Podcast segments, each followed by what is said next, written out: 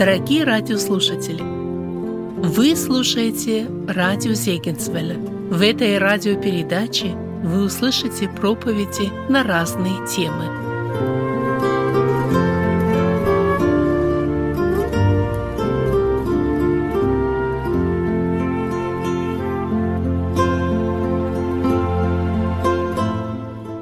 Мы будем читать текст Писания из третьей книги Царств, 18 глава, 21 стих. Третья книга Царств, 18 глава, 21 стих из знакомой всем нам истории. «И подошел Илья ко всему народу и сказал, «Долго ли вам хромать на оба колена? Если Господь есть Бог, то последуйте Ему, а если Ваал, то Ему последуйте». И не отвечал народ ему ни слова. В этом тексте мы видим очень ясный Божий призыв, обращенный к нам сегодня. И когда мы будем смотреть на эту историю, на 18 главу, мы в этой истории находим четыре возможных ответа, которые давали люди тогда и которые сегодня христиане могут дать на этот Божий призыв верно, безбоязненно и посвященно служить Господу. В 1519 году, во время завоевания Мексики, Эрнандо Кортес, это а, испанский конкистадор, а, завоевывая Америку, он высадился на побережье Мексики на 11 кораблях. Им предстоял долгий путь, больше 200 миль. Им нужно было пройти до столицы империи ацтеков через пустыню, наполненную змеями, кактусами – и вот проходя этот путь, когда у них не было э, никакой возможности пополнить свое пропитание, воду, им нужно было дойти туда до столицы и завоевать эту империю ацтеков. И никто из них не знал, дойдут ли они до этой столицы, и никто из них не знал, будут ли они победителями, завоюют ли они эту империю. И вот в то время Кортес, когда они высадились на побережье, он принял очень решительный план. Он приказал сжечь корабли. Он понимал, что некоторые из его команды, некоторые из его армии могут испугаться, могут дезертировать, могут вернуться из этого путешествия, вновь сесть на корабли и отправиться обратно. И поэтому он дает приказание сжечь корабли. С этой историей в английском языке и возникла эта фраза «сжигать корабли». У нас в русском языке более распространена другая фраза с подобным смыслом «сжигать мосты». Эта фраза означает сделать решительный шаг, когда теряется возможность отступления, когда теряется возможность возврата к прошедшему. И когда мы думаем вот об этой фразе, нам не часто приходится в жизни принимать такие решения, сжигать корабли или сжигать мосты, то есть принимать какое-то решение, понимая, что отступать уже нельзя, понимая, что мы разрываем всякую возможность вернуться к тому прошлому, что было. Но такие решения христианам приходится принимать. Такие решения важно принимать христианам. Такое решение принимается один раз, когда христианин, когда человек становится христианином, когда он понимает, что перед ним новый путь жизни, перед ним новая жизнь с Богом, ему нужно сжечь мосты, сжечь корабли с тем прошлым, с той прошлой греховной жизнью. Такие решения принимаются у христиан, которые запутались в жизни сегодня, которые погрузились в грех, и им приходится принимать решения, чтобы порвать с тем прошлым, с тем греховным проявлением, Оставаться ли в грехе разврата, порнографии, потребления алкоголя, наркотиков или чего-то другого, или порвать эту связь, порвать и сжечь эти мосты с, этой, с этим греховным проявлением, принять решение быть послушным Богу и сжечь эти мосты, которые связывают человека с этой греховной жизнью. И вот мы смотрим с вами на этот текст, этот текст, который мы прочитали, задает вопрос каждому из нас. Сожгли ли мы мосты с прежней греховной жизнью? Приняли ли мы это решение? И нужно сказать, что вот такой поступок, он не популярен сегодня.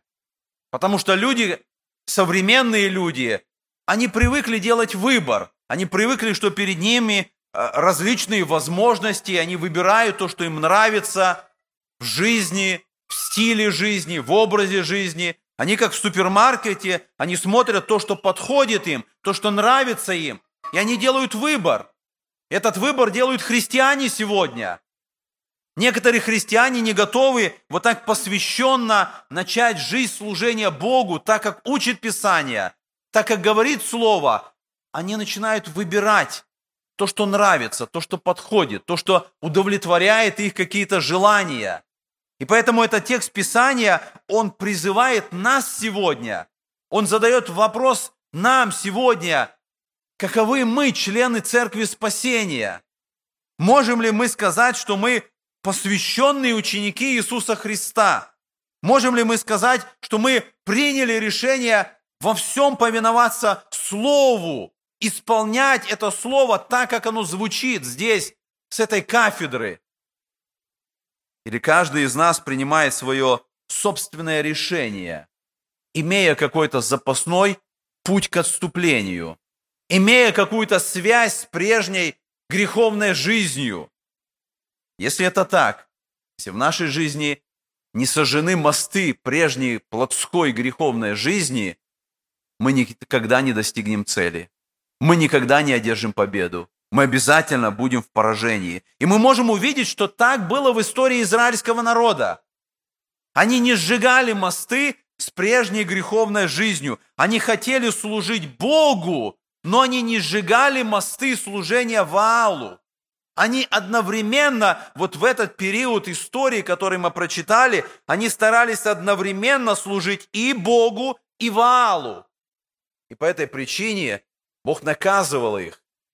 Бог посылал наказание. Мы читаем во второй главе книги Иеремии в 19 стихе. Господь так говорит, «Накажет тебя нечестие твое, и отступничество твое обличит тебя. Итак, познай и размысли, как худо и горько то, что ты оставил Господа Бога твоего, и страха моего нет в тебе, говорит Господь Бог Саваоф. Бог требует полного посвящения. Служение Богу не предполагает, что наше сердце раздвоено. Более того, Бог видит эти мосты нашей связи с греховной жизнью. Бог видит наше состояние, Он видит эти несожженные корабли, через которые мы хотим вернуться к прежней греховной жизни. Мы читаем в 12 главе Евангелия Марка, сказано, Иисус, отвечая ему, э, сказал, первая из всех заповедей, слушай, Израиль, Господь Бог наш есть Господь единый. И возлюби Господа Бога твоего всем сердцем твоим, и всею душою твоею, и всем разумением твоим, и всею крепостью твоей. Вот первая заповедь. С самого начала Израилю, и потом Христос в Новом Завете, Он говорит, Бог требует полного посвящения. Всем сердцем, всем разумом, всей крепостью, всей душою нам нужно возлюбить Господа за 800 лет до того, когда Христос произнес эти слова, мы видим, что подобную истину сказал Илья народу израильскому. Когда народ стоял у подножия горы Кормил, когда там были собраны эти пророки Ваала, Илья произносит эту фразу, и мы прочитали с вами текст, «И подошел Илья ко всему народу и сказал, долго ли вам хромать на оба колена?» Вот эта фраза, это выражение «хромать на оба колена», оно означает быть и не там, и не здесь. Не быть посвященным полностью. Хотел задать такой личный вопрос, сколько у нас в этом зале левшей, I mean left-handed. Есть такие? Есть такие, я тоже там. И не знаю, как было в вашей жизни. Вообще и статистика говорит, что э, от 10 до 17 процентов людей э, это левши. И э, в моей жизни было, меня переучили писать с левой руки на правую. Так было в Советском Союзе. Слава Богу, что в Америке не так, и, и уже легче здесь тем, кто левша. Но когда меня переучили писать с левой руки на правую, сегодня я могу писать и правой, и левой рукой. Но некрасиво, ни правой, ни левой. И не там, не там. Вот это что-то подобное было у израильского народа. Они и там, и там, но на самом деле и не там, и не там. Они не оставляли служение Богу, но в то же время они хотели служить Ваалу, и у них не было ни того, ни другого. И мы видим, что когда Илья произносит эту фразу, он говорит, «Доколе вы будете хромать на оба колена? Доколе вы будете стараться и то, и другое делать?» Еврейская фраза, которую употребляет здесь вот Илья, как она записана, она предполагает иллюстрацию, как птица, которая идет по ветке, и она доходит до разветвления этой ветки. И этой птице приходится принимать решение, куда пойти дальше. И вот она стоит в таком, такой неуверенности и не знает, потому что ветка разветвляется, и ей нужно куда-то пойти. И эта фраза «хромать на оба колена», она стала таким образом, когда человек не может принять конкретного решения, когда между двумя выборами его сердце склоняется и туда, и сюда, и он не может сделать это решение. Они служили одновременно и Богу, и Ваалу. И в то время, когда Илья произносит эти слова, Ваал был официальным Богом. Это означало, что они могли спокойно служить Ваалу. Ахав и Изавель, они были в этом идолопоклонстве. Это означало, что служить Ваалу можно было свободно – не было никакого преследования со стороны государства. Государство, царь публично, открыто побуждали и давали пример народу служения этому валу. И это привлекало людей. С другой стороны, людей привлекало, что служение валу – это было служение тому, что хотели сами люди в своем собственном сердце. Потому что служить валу, они как бы создали этого идола – они создали идола, которому сами хотели служить. Служение Ваалу предполагало, подобно как и сегодня люди создают идола и служат ему. Люди приносили жертвы Ваалу, потому что Ваал это был бог плодородия, бог дождя. И люди хотели ему служить, потому что они знали, когда они приносят жертву Ваалу, этот Ваал пошлет дождь, у них будет урожай, у них будет плодородие, и они служили Богу, чтобы что-то иметь, чтобы что-то получать, чтобы жизнь у них была легкая, хорошая, прекрасная. Сегодня некоторые люди, даже некоторые христиане создают такого идола, которому они начинают служить. Сегодня некоторые люди говорят, что служи Богу, и Бог даст тебе хорошую зарплату, Бог даст тебе большой дом, Бог даст тебе самые различные материальные блага, служи Богу. Бог защитит тебя от всякой болезни. Люди создают идола, которому они служат для того, чтобы что-то получить. С другой стороны, служение Авалу в то время означало самые различные формы храмового разврата. Так совершалось служение через разврат, который происходил в храме в то время. И это привлекало людей. И мы видим, что израильтяне они участвовали в этом служении, они хромали на оба колена.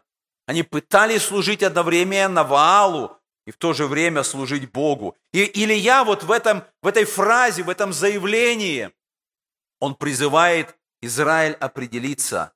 Мы прочитали, он говорит эти слова, «Если Господь есть Бог, то последуйте Ему, а если Ваал, то Ему последуйте». Сегодня вот это решение, которое нужно было сделать Израилю там на горе Кормил, оно важно точно так для нас, христиан, сегодня, как и 28 веков назад там на горе Кормил. И мы сегодня должны принять решение, кому мы будем служить.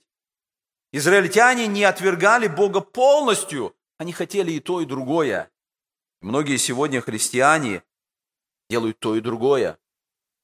Принимают крещение, ходят на собрания, может быть, они поют в хору. В то же время они идут за своими идолами. Потому что идол сегодня – это не какая-то каменная статуя или статуэтка, перед которой преклоняется человек. Идол сегодня – это все, что угодно, то, что мы любим больше, чем нежели Бога. То, что занимает в нашем сердце больше нашего желания, стремления, нашего времени, если это что-то больше, нежели любовь к Богу, это становится идолом. Это могут быть деньги, карьера, работа наша, зависимости какие-то. Это то, что в нашем сердце занимает место, которое должен занимать Бог.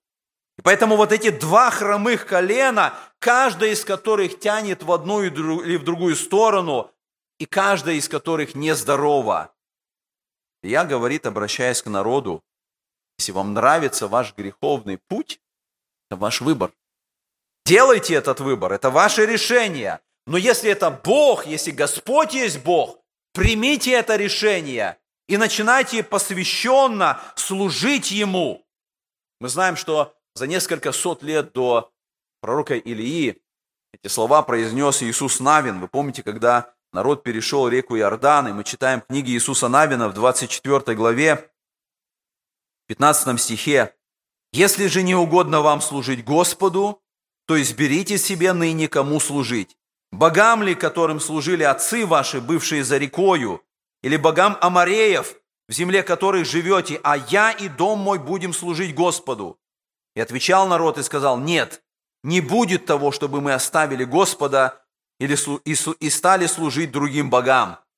Но на самом деле так не произошло потому что они начали служить иным богам. И поэтому, когда мы смотрим с вами, каков был ответ народа вот на это слово Илии, какова была реакция в этой 18 главе, как я сказал, мы с вами находим четыре варианта ответа. Четыре варианта, как можно ответить на этот Божий призыв полного посвящения. Это было тогда, сегодня люди дают подобные ответы принимая решение, сжечь ли мосты прежней греховной жизни. Первое, что мы находим, это решение, которое можно назвать верное и безбоязненное решение. Сжечь мосты означает иметь верность. Это означает точно знать, что путь, который впереди, он верный и правильный. С другой стороны, для этого необходима безбоязненность, знать, что прежний путь, отступление, это неверно. И нужна смелость для того, чтобы принять такое решение. И поэтому первое решение, вот такое верное и безбоязненное, мы находим в самом пророке Илие. Он сам принял такое решение. И когда мы смотрим с вами предыдущую главу, 17 глава, э, где Илья стоит перед этой вдовой, которой он помогает, и мы думаем, каким образом Илья прошел вот этот путь перед до того, когда он стоял перед вдовой, и теперь он стоит перед Ахавом, Аханом и, и всем народом израильским. Что произошло с Ильей, что теперь он стоит перед всем обществом и смело заявляет такие слова. Мы находим с вами вот этот ответ в первых двух стихах этой 18 главы. Посмотрите, 18 глава, первые два стиха. «По прошествии многих дней было слово Господне к Илии в третий год, «Пойди и покажись Ахаву, я дам дождь на землю. И пошел Илья, чтобы показаться Ахаву. Мы видим, что решение, которое принимает Илья, оно верное и безбоязненное. Когда Бог говорит что-то делать, мы видим, что Илья повинуется, он исполняет, он делает все, что повелевает Господь. Он верно и безбоязненно принимает решение и исполняет Божье повеление. Мы видим, что 18 глава начинается, когда прошло долг, по прошествию многих дней. Прошло три с половиной года. Три с половиной года до этого Господь сказал Илии, скажи, что не будет дождя. И три с половиной года на земле нету дождя. Приходит засуха, наступает голод. И вот теперь мы видим, Господь обращается к пророку и говорит, иди и скажи.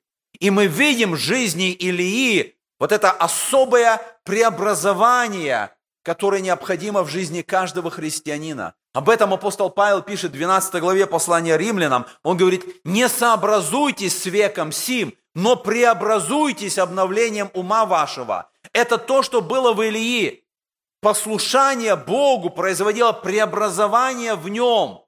Верное, безбоязненное решение идти за Господом, оно меняло этого пророка. Оно делало его смелым, оно делало его готовым исполнять то, что повелевал Господь. И мы видим, что Илья принял решение угождать Богу, а не людям, следовать за Богом, исполнять то, что повелевает ему Господь. это решение должны принять мы. Это решение необходимо в сердце каждого из нас быть повинующимся Господу, принимать верное и безбоязненное решение. И когда Бог сказал Илии, пойди покажись Ахаву, он сразу идет туда. Он сразу выполняет то, что сказал Господь. Наверняка многим, если не всем, ящим здесь, в этом зале, Господь уже что-то говорил, что нам нужно сделать. Господь уже говорил, что нам нужно оставить, куда нам нужно пойти, какое решение нам нужно принять. Господь говорил, что нужно оставить грех, оставить греховную привычку, оставить какое-то греховное проявление нашего характера. Нам нужно принять это решение. Повиновение Господу, оно всегда должно быть верным и бесстрашным. Мы видим, что те, кто принимают такие решения, они всегда в меньшинстве. На этой горе Кормил стоит один пророк. Весь народ, 450 и 400 пророков, которые стоят против него. И один пророк, который всегда в меньшинстве, но который проявляет верность Господу. На самом деле мы видим, что Господь показывает, что э, Илья не был один. Он говорит, есть семь тысяч, которых я сохранил. На самом деле, когда мы принимаем решение быть верными Богу, мы всегда будем в большинстве, потому что Господь будет с нами. И одно из имен Господа в Ветхом Завете – это Господь Саваоф. И слово Саваоф означает воинство небесные. Когда мы принимаем решение верно и бесстрашно служить Богу, мы точно можем быть уверены, что с нами Господь Саваоф. То есть все воинства небесные, они с нами. Бог готов помочь, Бог готов поддержать. И все это воинство небесное, оно ополчается, когда мы принимаем это решение. Но нам нужно принимать решение, чтобы сжигать мосты. Другой библейский герой – это Елисей. Вы помните, когда а, несколько позже Илья встречается с ними, он бросает на него милость свою, призывая его к служению. Вы помните, что сделал Елисей? Написано, что он заколол пару валов, потому что в то время он пахал землю на этих валах. И написано, что он заколол пару валов, он зажег свой плуг, он изжарил мясо и раздал людям. Зачем? Что это говорило? О чем это говорило? На что это указывало? Он сжег мосты прошлой жизни. Он понял, что теперь Бог призывает его к служению, и этот плуг, эти, эти валы, они уже не нужны ему. Он разорвал эту связь с прошлой жизнью. Теперь новый этап его жизни. Теперь он полностью посвящает себя для служения Богу. В 16 главе Евангелия Матфея Христос говорит так своим ученикам. «Если кто хочет идти за Мною, отвергни себя и возьми крест свой и следуй за Мною. Ибо кто хочет душу свою сберечь, тот потеряет ее, а кто потеряет душу свою ради Меня, тот обретет ее». В этом тексте Христос говорит о важности и необходимости сжигания мостов прошлой греховной жизни. Христос показывает, что чтобы следовать за Ним, чтобы быть Его учеником, важно определить, свои приоритеты. Он говорит, отвергни себя и следуй за мной, и тогда ты можешь быть моим учеником. Вы помните эту историю, когда богатый юноша подошел ко Христу и он задает вопрос Христу, что мне еще нужно сделать, чтобы наследовать жизнь вечную? И Христос дает ему такой непонятный, казалось бы, ответ. Зная, что у него большое богатство, он говорит, пойди, все, что ты имеешь, продай и раздай нищим. И приходи и следуй за мной. И, наверное, многие из нас, читая этот текст, имели какое-то такое непонятное и неприятное чувство. Неужели Христос повелевает каждому из нас сегодня пойти в свой банк, снять все деньги, которые у нас там есть, прийти и раздать нищим. Неужели Христос показывает нам, что это и есть путь, вход в вечную жизнь? На самом деле Христос видел сердце этого богатого юноши. Он видел его привязанность. Он видел этот мост прежней жизни. Он видел, что занимало его сердце. Он видел этого идола, который был в его сердце, и это было это богатство. И Христос говорит, тебе нужно разобраться с твоими приоритетами. И сегодня у каждого из нас свои приоритеты, свои идолы, свои связи с прежней жизнью. с тем, что руководит нами, управляет нами. И Христос каждому из нас, как этому богатому юноше, Он говорит, определи свои приоритеты, найди этого идола в своем серце, сожги эти мосты к прошлой жизни, к тому, что удерживает тебя, полностью посвяти свою жизнь Господу. И только так ты можешь следовать за мной. На этой неделе у нас будет крещение. Почему мы, как баптисты, крестим через полное погружение в воду? Потому что так учит нас Писание. И в этом учении Писания есть особый образ. Мы читаем в 6 главе послания римлянам, Павел говорит, что же скажем? Оставаться ли нам в грехе, чтобы умножилась благодать? Никак. Мы умерли для греха, как же нам жить в нем?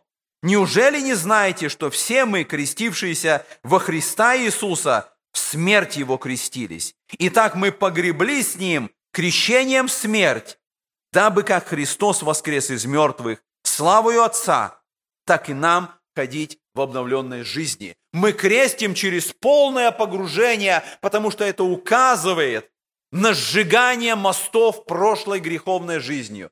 Крещение указывает, что мы погребаемся, умирая для прошлой жизни. И Писание в этом тексте говорит, что как Христос воскрес из мертвых славы Отца, так и нам ходить в обновленной жизни. Пророк Илья, он показывает нам, это верный путь, когда принимается верное и безбоязненное решение полного посвящения Господу.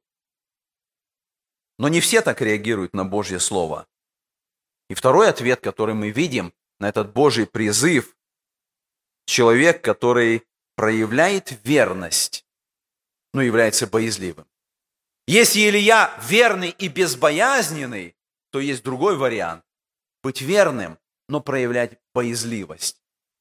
И мы находим это на примере человека, который встречается в этой главе, человека по имени Авдий. Авдий был верным, но он был боязливым. Авдий представляет того, кто верность Богу держит в секрете, чтобы другие люди об этом не узнали, чтобы другие люди этого не видели. Такие христиане, они не хотят открыто показать свою веру. На работе, в школе, в университете, дома, где бы они ни находились, они не хотят и они не готовы вот так открыто заявлять о том, что они действительно верят в Бога. Они хотят оставаться учениками, но тайными учениками. Они хотят, чтобы только Бог видел их веру, а всем остальным вовсе не нужно показывать, что ты знаешь Господа. Посмотрите 18 главу, которую мы читаем на 3 стих. И в третьем стихе этой 18 главе мы читаем «И призвал Ахав Авдия, начальствовавшего над дворцом. Авдий же был человек весьма богобоязнен. Авдий был начальствующий, то есть он был старшим э, во дворце Ахава. И даже его имя означает «раб Божий». О нем сказано, что он был человек весьма богобоязнен. И дальше посмотрите, в четвертом стихе дается характеристика этого человека. «И когда Изавель истребляла пророков Господних, Авдий взял сто пророков и скрывал их по 50 человек в пещерах и питал их хлебом и водою. Он действительно был богобоязненным. И тогда, когда был этот геноцид Божьих пророков в Израиле, когда Изавель истребляла Божьих пророков, он скрывал их в пещерах, он питал их хлебом. Он действительно был э, богобоязненным человеком. Но дальше мы с вами, с вами смотрим, что происходит его встреча с Ильей. Голод был в стране. Три года с половиной не было дождя, и мы с вами читаем, что Ахав говорит Авдию, пойди по земле ко всем источникам водным и ко всем потокам на земле. Не найдем ли где травы, чтобы нам прокормить коней и лошаков и не лишиться скота? И разделили они между собой землю, и Ахав пошел в одну сторону, а Авдий пошел в другую сторону. И вот здесь он встречается с Ильей. Илья говорит, пойди к царю и скажи, что я увижу его. Вы знаете, какие слова произносит Авдий? Мы читаем с вами с 9 стиха. Он сказал, чем я провинился, что ты предаешь раба твоего в руки Ахава, чтобы умертвить меня? Жив Господь Бог твой, Нет ни одного народа и царства, куда бы ни посылал государь мой искать тебя. И когда ему говорили, что тебя нет, он брал клятву с того царства и народа, что не могли отыскать тебя. А ты теперь говоришь, пойди, скажи господину твоему, или я здесь. Когда я пойду от тебя, тогда Дух Господень унесет тебя, не знаю куда. Если я пойду уведомить Ахава, и он не найдет тебя, то он убьет меня, а раб твой богобоязен от юности твоей. Посмотрите, мы смотрим на этого человека, он богобоязненный, он верный, но он боязливый. Он знает, что происходило с пророком Ильей до этого, три с половиной года назад. Он знал, что Илья, он какой-то странный пророк. Он вроде бы здесь, приходит через какой-то момент времени, Дух Божий унес его, его нету. И он боится, что это так будет происходить сейчас. Он пойдет к царю, скажет, там Илья, они придут, нету Ильи. И он боится за свою жизнь.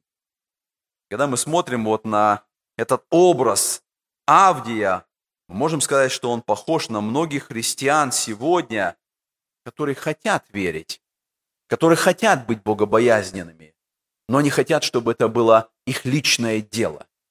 Они хотят, чтобы это было только в их сердце, и если открыто сказать о том, что ты веришь в классе или в университете, это может помешать сдать экзамен, на тебя будут смотреть, но Бог же не хочет этого.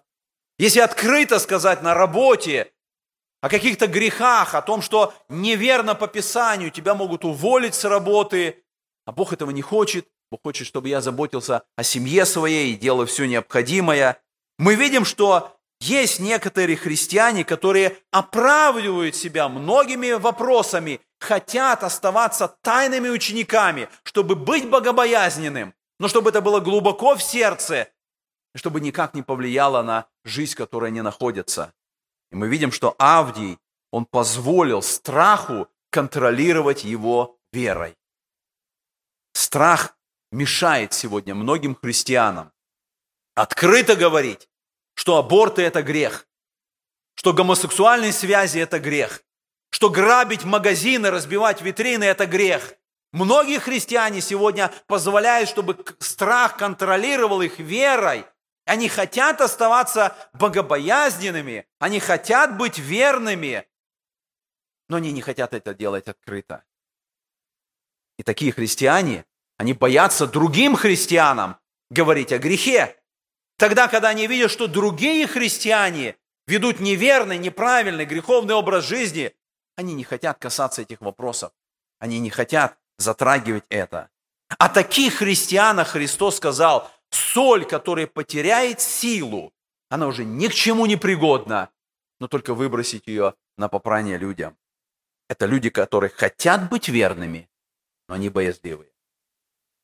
Третий момент, который мы находим, или третий ответ, который мы встречаем на этот Божий призыв верности и полного посвящения, это люди, которые неверные и безбоязненные в своем неверии. И таким являлся сам царь Ахав. Мы читаем об этом царе в третьей книге «Царь» в 16 главе. Посмотрите, каким он был человеком. Третья царь, 16 глава с 31 стиха. О нем сказано, мало было для него впадать в грехи Иераваама, сына Наватова. Он взял себе в жены Иезавель, дочь Ефавала, царя Сидонского, и стал служить Ваалу и поклоняться ему. И поставил он Ваалу жертвенник в капище Ваала, который построил в Самарии. И сделал Ахав Дубраву, и более всех царей израильских, которые были прежде него, Ахав делал то, что раздражает Господа Бога Израилева более всех других царей, он делал то, что раздражает Господа. И он делал это открыто. Он был нечестивым, но он был безбоязненным в своем нечестии, совершая эти грехи. И мы смотрим с вами вот на эту 18 главу, и э, в пятом стихе мы читаем, «И сказал Ахав Авдию, пойди по земле ко всем источникам водным и ко всем потокам на земле. Не дойдешь ли где травы, чтобы нам прокормить коней и лошаков и не лишиться скота. Вам не кажется, что это странное в этих словах? Представьте себе голод. Голод по всей земле. Люди умирают. Дети умирают. Он посылает Авдия, говорит, посмотри, может быть, где-то осталась трава, чтобы кони наши не умерли. Он не заботится о людях, он заботится о животных, он заботится о своем имуществе. И в этом вопросе Ахав сильно отличается от другого царя, царя Давида, который сказал Господу, когда он увидел ангела, который поражал народ за грех, он говорит, вот я согрешил, я поступил беззаконно, а эти овцы, что сделали они? Пусть же рука твоя обратится на меня и на дом отца моего. И когда он произносит эту фразу, эти овцы, он людей имеет в виду. Он видит, что Бог наказывает народ за его собственный грех. И он говорит, это я согрешил, это я виновен. Он заботится о людях, видя это поражение. Но мы видим, что Ахав совершенно другой. Мы видим, что чем труднее становилась ситуация в стране, чем более усиливался голод, тем более нечестивым становился этот царь. И он безбоязненно пребывал в своем нечестии. Мы прочитали в четвертом стихе, когда Изавель истребляла пророков. Он видел то, что делает его нечестивая жена. Он допускал это. Он открыто поддерживал это. И вот мы видим, что происходит встреча Ахава и Илии. И в 17 стихе мы читаем, когда Ахав увидел Илью, то сказал Ахав ему, «Ты ли это, смущающий Израиля?» И в этих словах звучит вот эта гордая надменность и нежелание признавать свое нечестие. Он обвиняет Илью, что все эти бедствия, которые происходят в стране, отсутствие дождя, голод, смерть, это вина Илии. Это он наговорил. Это он смущает Израиля. Не вина царя в его нечестии. Он по-прежнему пребывает в этом нечестии. Он говорит, это ты, смущающий Израиля. Мы видим, что в 18 стихе сказал Илья, «Не я смущаю Израиля, а ты, дом отца твоего, тем, что вы презрели повеление Господне и идете вслед валом». Когда мы смотрим с вами на этот образ Ахава, мы можем увидеть, это неверные и безбоязненные в своем нечестии христиане, которые делают грех и не стыдятся, они не только не сожгли мосты старой жизни, они отстаивают, что это нормальная христианская жизнь. Они отстаивают, что это и есть то, чем мы должны заниматься, когда они грешат своей жизни. Если израильтяне хромали на оба колена, служа Богу и Ваалу, то эти христиане служат Ваалу, и это называют служение Богу. И это уже граничит с богохульством. Мы читаем 1 Коринфянам 15 главе, Писание говорит, не обманывайтесь, худые сообщества развращают добрые нравы. Отрезвитесь, как должно, и не грешите, ибо к стыду вашему скажу, некоторые из вас не знают Бога. И в этом мы находим образ Ахава. Это нечестивые бесстыдные христиане. Как-то недавно меня кто-то спросил, ты знаешь, что есть такие среди нашей молодежи? Это больно, когда ты слышишь, что подобные нечестивые, бесстыдные, бесстрашные в своем, нечении, э, в своем нечестии христиане, они есть среди членов церкви. И мы находим, что Писание показывает ужасный конец Ахава. И таким же ужасным будет конец таких христиан. Потому что если есть такие христиане, если есть такие члены церкви среди молодежи или, или кого бы то ни было, это нечестие и бесстыдство, оно приводит к погибели. И таковые должны знать об этом. И, наконец, третий образ, который мы находим, сказали, Илья – это верный и бесстрашный последователь за Господом. Авдий – это верный, но боязливый. Ахав – это неверный и бесстрашный в своем нечестии. И есть четвертый вариант. И четвертый вариант – это быть неверным и боязливым. Мы читаем с вами в этом 21 стихе, окончание этого стиха. «И не отвечал народ ему ни слова». Народ израильский в этой ситуации, он и неверный, и он боязливый. И таковые есть и сегодня. И сегодня есть некоторые христиане, которые, которые не приняли этого решения сжечь мосты, которые остались в церкви просто по инерции. Они выросли в семье верующих. Они по инерции приняли крещение. Они по инерции автоматически стали христианами, стали членами церкви. И они так по инерции всю жизнь и живут. на самом деле пребывая в состоянии неверности, боязливости, никогда не принимая решения для Бога, посвящения Ему своей жизни. Вы помните, когда один книжник подошел ко Христу, и он сказал ему слова, «Учитель, я пойду за тобой, куда бы ты ни пошел». И Христос, отвечая ему, говорит, «Лисицы имеют норы, и птицы небесные гнезда, а сыну человеческому негде головы преклонить». Почему Христос ответил такие слова этому книжнику, который готов был пойти за Христом, куда бы он ни пошел? Христос говорит, ты должен проверить себя. Потому что следование за Христом, оно предполагает жертву. Следование за Христом, за, за это нужно платить цену. Этому книжнику нужно было понять, какое решение он должен принять, следуя за Христом. Если сегодня у кого-то из нас есть еще эта ниточка нашей связанности, нашего порабощения греховного, и мы по-прежнему пребываем в этом состоянии и неверности, и боязливости, то сегодня Господь обращается к нам. Он говорит, что через эту ниточку, через эти несожженные мосты сатана будет держать нас, он будет действовать на нас. Мы должны разорвать эту связь. Мы должны сжечь эти мосты.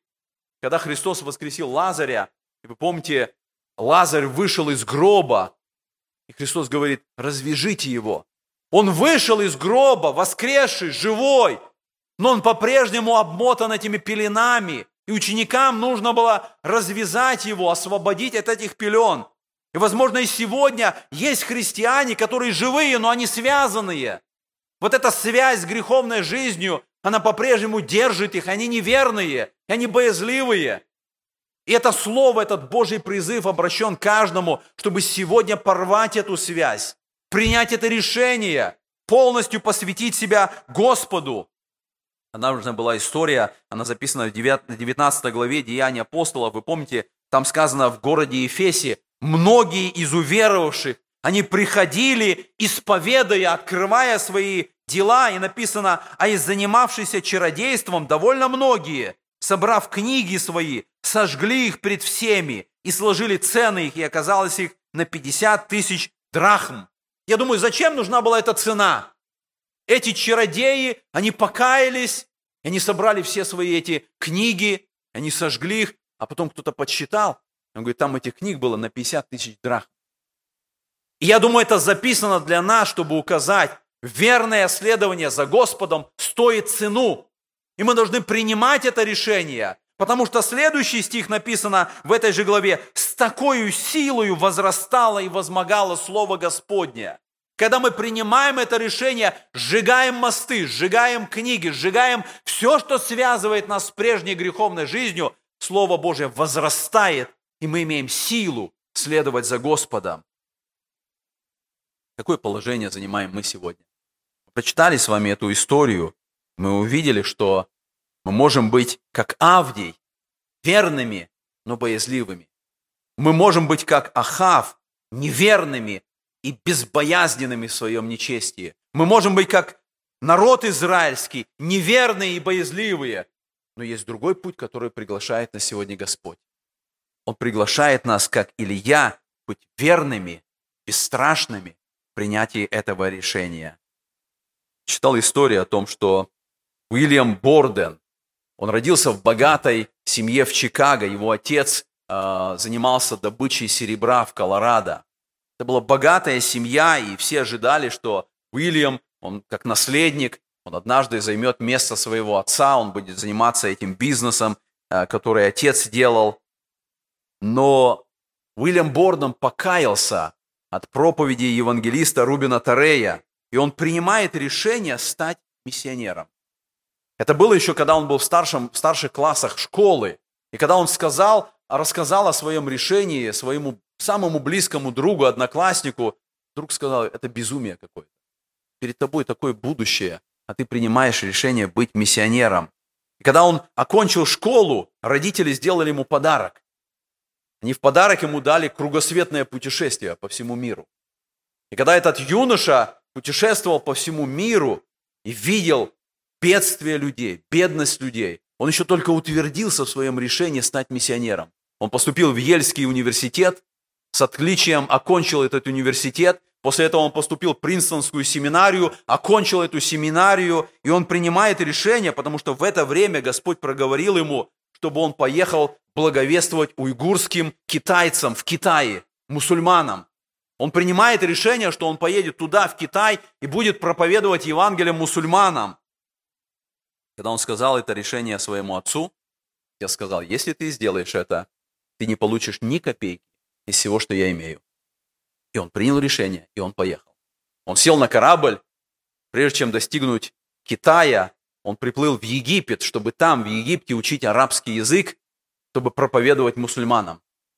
И там, в Египте, в марте 1913 года заболел менингитом, через несколько недель умер. Все газеты Америки, они имели заголовок о трагедии, которая произошла в семье Борденов. Молодой человек, 25 лет, у которого была такая карьера, он умер в Египте. Там, в Египте, в Каире, он похоронен, и на его могиле высечена надпись, там слова «Без веры во Христа нет объяснения этой жизни». Через несколько лет была найдена Библия Уильям Бордона. На этой Библии на последней странице на обложке было записано три фразы. Эти три фразы были записаны и была поставлена дата, когда записана каждая из этих фраз. Первая фраза, которая была записана «no reserves» – «нет резервов». И дата стоит, что он записал эту фразу тогда, когда его друг сказал, это безумие, что ты принял решение быть миссионером. И он понял, что его решение, оно ставит крест на всю его карьеру, на все его будущее. Он принял решение теперь нету э, ничего в будущем. Вторая фраза, которая записана в его Библии, no retreat. No retreat означает нету отступления. И дата стоит, что он записал эту вторую фразу тогда, когда отец ему сказал, если ты поедешь в Китай, я не дам тебе ни копейки. И он принял решение, нету отступления. Третья фраза, которую он записал, это была третья фраза no regret. Нет сожаления.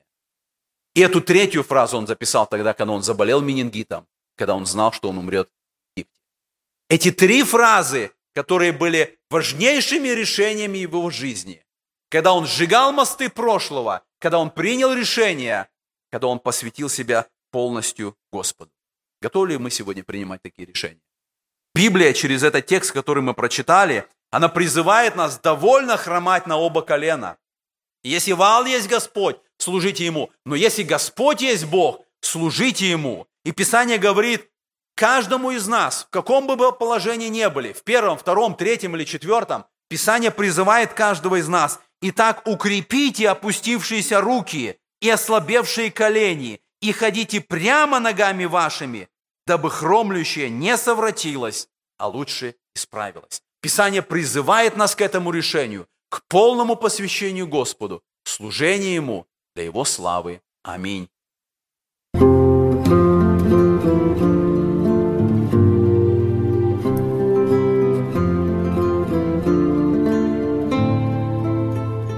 Эту проповедь вы можете найти на сайте salvationbaptistchurch.com.